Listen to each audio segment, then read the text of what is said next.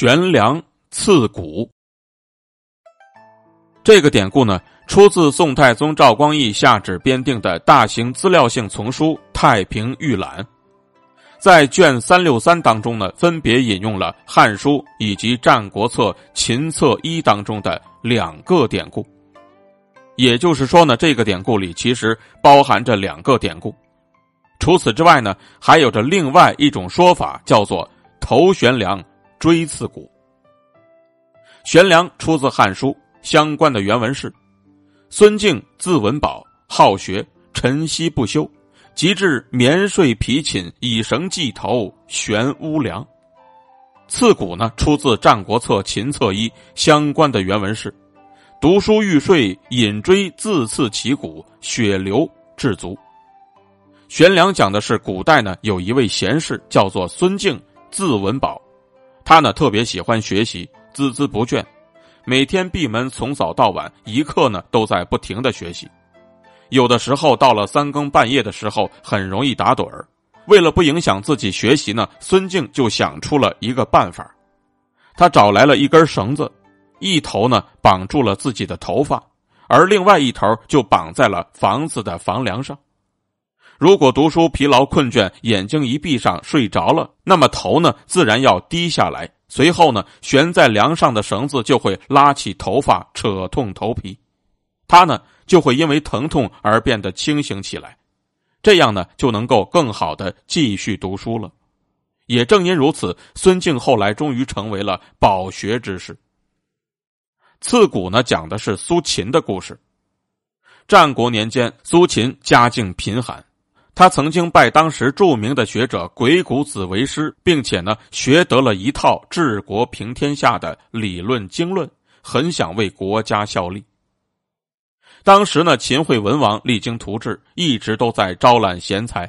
苏秦呢，就去到了秦国，并且献出了他的治国安邦的大计。但是秦惠文王并没有采纳他的计划，苏秦呢，就只好泱泱的回到了洛阳。家中的父母见到儿子没有出息，连一份工作也找不到，就一直对他叹气。他的夫人更是说他不中用。坐在纺车上面纺布，根本就不用正眼看他。苏秦呢，饿的实在是难以忍受了，他只能够厚着脸皮向他的嫂嫂讨一碗饭吃。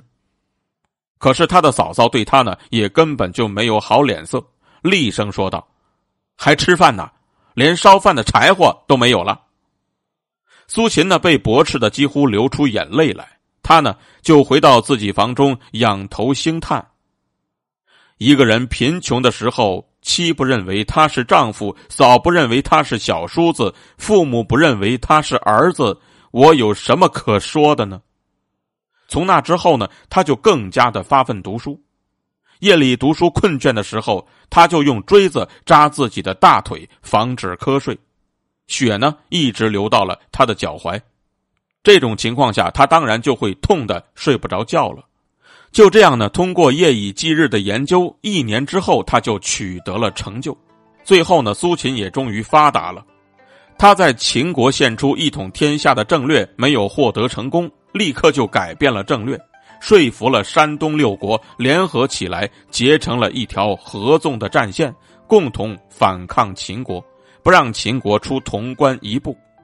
正因如此，苏秦也佩戴了六国相印。从楚国回到了赵国，当时呢，跟随着他的仪仗队便有几里路那么长，骑兵不足，直戈迟钝，围绕在苏秦的坐车之旁，车前车后，旌旗蔽天。另外呢，各国诸侯派来的专使也是随节护送，那场景呢，俨如一位国君出巡。而就在苏秦的车驾经过洛阳他的家门之时。苏秦的嫂嫂、弟弟和夫人看到这幅威仪，全都吓得伏卧在地，连头都不敢抬。以前他们所有的那幅势利小人之相，在这个时候全都变得无影无踪了。而等到苏秦回到赵国之后呢，赵肃侯立刻封他为武安君。